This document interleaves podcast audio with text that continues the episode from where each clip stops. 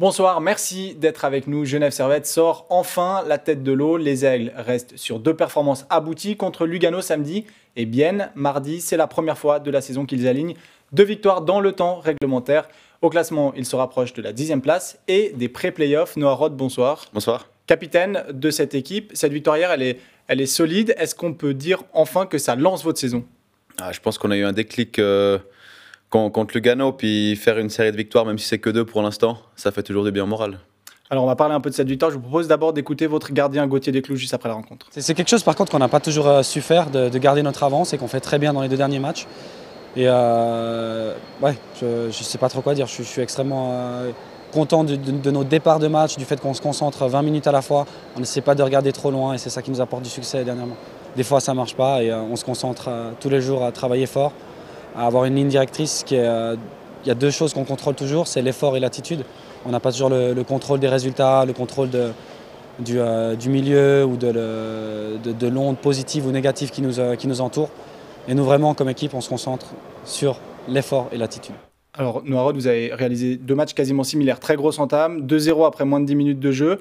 Et puis après, vous arrivez à gérer cet avantage. Gauthier Desclous parle d'être de, d'être concentré 20 minutes à la fois. C'est ça qui vous a permis de prendre euh, ces 6 points en deux matchs Oui, je pense qu'on a, quand on parle avec l'équipe, on essaie de se concentrer 20 minutes par 20 minutes. Donc, euh, c'est ce qu'on a réussi à faire ces deux derniers matchs. Euh, et, c'est clair, comme il dit aussi, quoi, de, garder l'avantage du score, c'est quelque chose qu'on n'a pas réussi à, faire depuis le début. Et on s'est concentré là-dessus et ça marche bien pour nous. Puis aussi ces entames de match contre, contre Lausanne, c'est ça qui avait pêché. Vous étiez mené 2-0. Après, vous faites un bon match pour revenir. Bon, euh, euh, vous perdez à, la fin. Mais, mais de pouvoir euh, quasiment commencer le match avec deux buts d'avance, ça, c'est aussi un, vraiment un gros progrès. Ouais, comme, comme tu dis, contre Lausanne, on a eu une entame de match compliquée. Je pense les 20 premières minutes, il pouvait y avoir 3-0 si Gauthier nous avait pas au vestiaire. Donc, donc non, on s'est aussi beaucoup concentré là-dessus, sur le fait de, de rentrer dans le match agressif, d'essayer de prendre l'avantage tout de suite. J'aimerais aussi revenir sur le match de Lugano. Il y a cette photo qui a fait le tour de Suisse.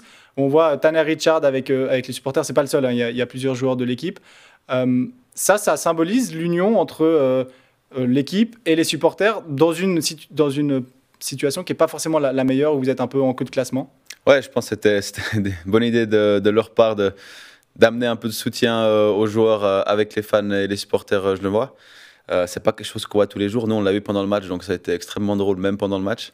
Et, euh, non, c'est clair que c'était un petit, un petit clin d'œil sympa pour, pour les gars.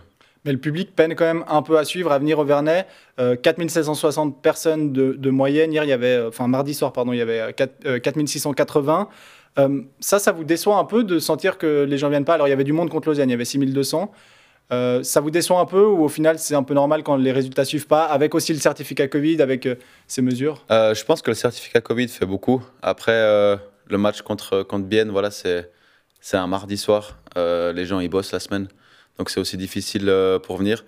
Mais, mais non, on voit que dans les grands matchs quand même la patinoire est assez pleine, donc ça nous fait quand même plaisir, surtout après la saison de l'année passée. Vous sentez qu'il faut faire des résultats pour convaincre les gens de revenir et puis euh, dépasser régulièrement ces 5000, 6000 et puis revenir à des, des jauges normales? Ouais, c'est un, peu, un peu comme tout. Euh, plus tu as une bonne saison, plus il y a du monde qui vient, qui vient à la patinoire et, euh, et c'est ce qu'on va essayer de, de tourner maintenant. Quoi.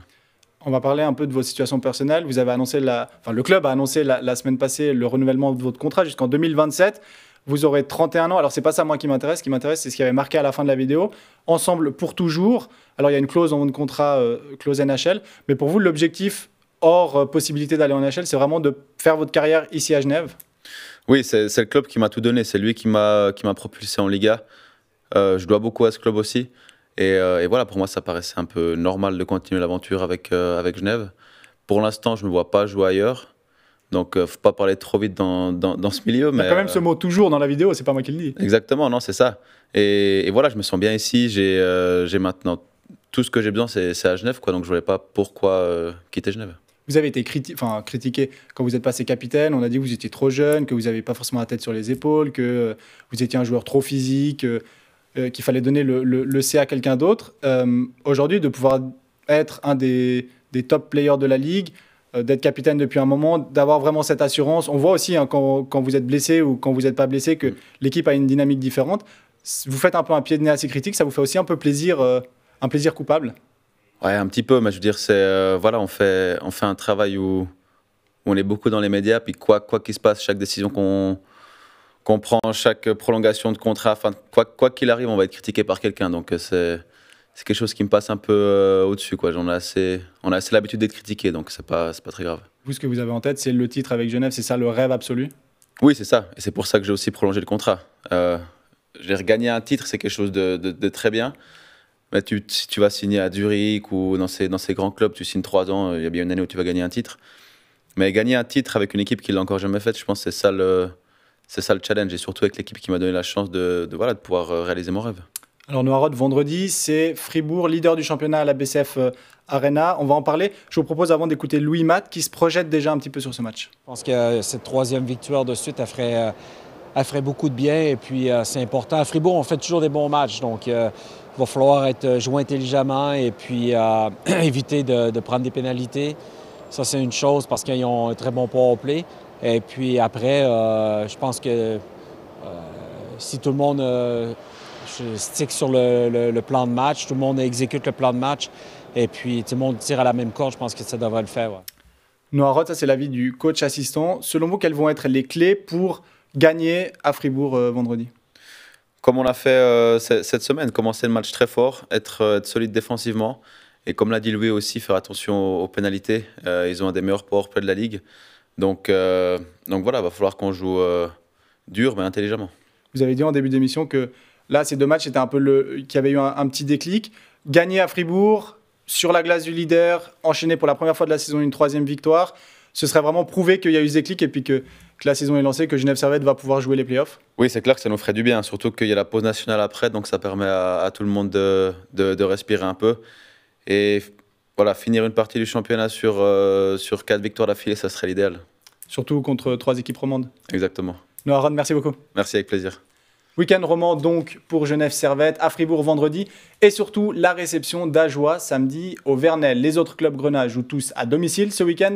Le Servette FC chinois féminin affronte Lucerne en Coupe de Suisse au stade de la Fontenette samedi et dimanche l'équipe masculine reçoit Zurich pour sortir de la crise à 14h15 et appelant les watts l'équipe de rugby accueille le RC Rieux. Ce sera sur les coups de 15h tout de suite. C'est culte, très belle soirée sur les Monts Bleus.